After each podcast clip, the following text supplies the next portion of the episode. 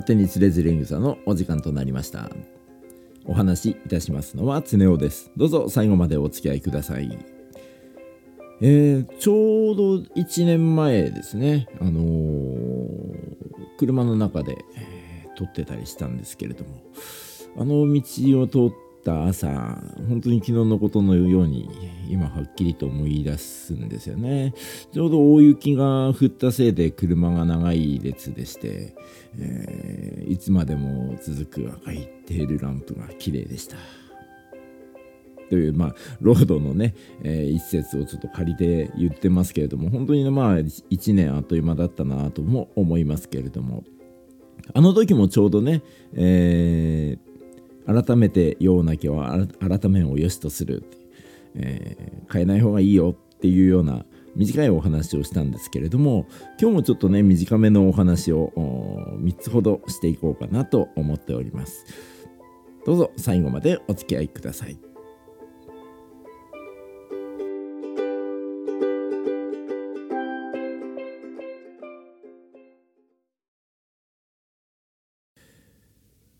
で、えー、今日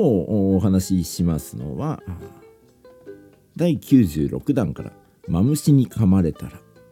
そして147弾148弾とお灸のことについてあのやいとですよね。お灸についてお話をしようと思います、えー、まずは96弾からお話しいたします。メナモという草があってもしマムシに噛まれたらその草を揉んで噛まれたところに塗ると治るということだ。覚えておくといいよ。っていうふうに98段には書かれております。もうね、えー、このメナモって何かなと思ったらヤブタバコというキク科の植物、うん、らしいですね、えーと、ちょうど雪の中でも咲いてるのかな、えー、越冬草というふうに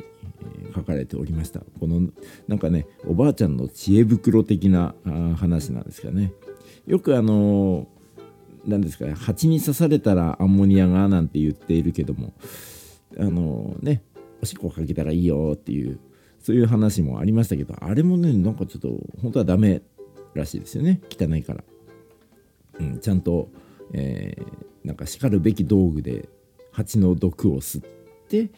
えー、口で吸っちゃダメなんですよ。うん、なんか道具で吸ったらいいいいらしいですけどもまあこのねえー、ヤブタバコっていうぐらいだからそのニコチン的なものがマムシの毒に効果があるのかななんて、まあ、当時のね、えー、知恵っていうものを96段の方で紹介しておりますね。で147段、えー、こちらからあの2つお灸の話が出てまいります。147段にはこういうふうに書かれてます。お灸の後これがあの体のいろんなところにあると汚れが生まれぬ。だから神様を祀る儀式には出てはいけない。ということは本当はなくって最近の人が言い始めたことのようだ。法律の本律令の本ですね。律令の本にもどこにも書かれていないから。うん。お灸お灸って最近あるのかな？まあ多分あるんですよね。あのなんかどこに売ってんですかね？ドラッグストアとか行ったら売ってんのかな？なんか久々にちょっと腰痛いからねちょっとやりたいんですよね。まあまあそういう、えー、焼いとお灸についての話なんですけれども。続く148段ではこういうふうに書いてありますね。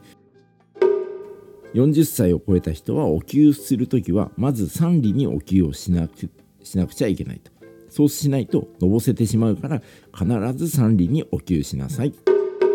ていうふうに、えー、書かれてます。でこの三里三里って何かなっていうと膝の内側のところにあるツボのようなですね。この三里にお灸をすることによってのぼせなくなりますよというふうに、えー、これもねおばあちゃんの知恵袋的な感じで健康さん書いてますけれどもまあね今3つほどお話ししましたけれどもつれづれ草この随筆と呼ばれる昔のブログですよねこれ本当にそれっぽいなと思うのはまあ、ブログというより最近の YouTube のチャンネルなんかでもそうですよね。うん、例えば、まあ、自分が最近見るのだったら、うん、スケートボードの動画をアップしている人、まあ、検索して見つけたそのスケートボードのチャンネルがあったとしますよね。そうするとそのチャンネルのの動画全部見てみるとスケートボードだけじゃなくてたまにスノーボード入れたりサーフィン入れたりなぜかお料理を入れたりっていうそういう人もやっぱいらっしゃるじゃないですかだからズレズレムさんも、うん、こういうおばあちゃんの知恵袋的なものであったりっていうものをうまくこう散りばめて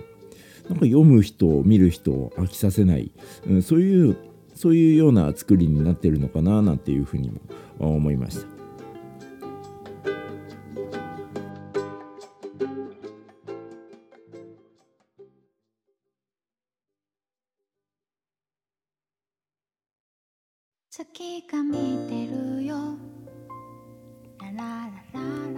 ということでエンディングのお時間となりました。今日はですね、えー、ショートショート第2弾という感じで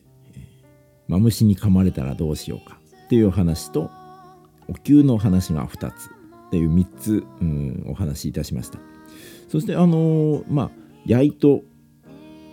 お灸ですよね。この焼いとについてですけれども富山県にはこのイベントがありまして国宝随龍寺で毎年6月の1日と7月の1日に、えー、一つやいとというお灸を据えるイベントがあるんですね。これがあの一緒なんですよ。膝の下、えー、膝の内側か膝の内側のツボである三里にお灸を据えるというまさしくこのえー、148段に取り上げられていた場所にお灸を据えて無病息災を願うという300年ほど前のそれぐらい前から続いている、うん、イベントがあります。これあの昔随龍寺の雲水たちが修行に挑む時に、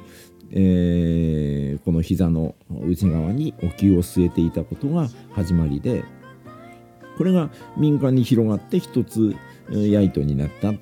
っていうそう,、まあ、そういう行行事になったということで。昔はそのお坊さんのイベントだったんですけれども明治の初め頃から農民たちがね、えー、農家の人たちやあと参拝する人にも、えー、施すようになったっていう、まあ、こういう一つやいとというイベントがあって。でも県内では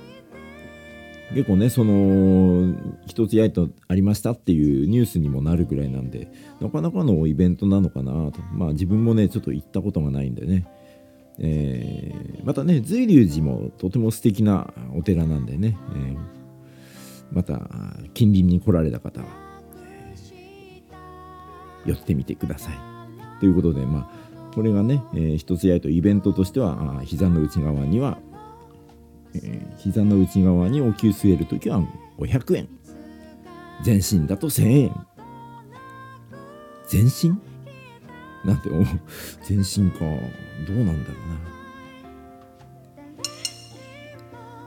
勝手につれづれ草本日はここまでとなります。番組の感想は私の TwitterDM リプライにいただけますと今後の番組制作の励みになりますのでどうぞよろしくお願いいたします。そして原文要約の方は私のノートの方に書いてありますのでそちらも合わせてご覧ください。お話しいたしましたのは常雄でした。それではまた。バイバイ。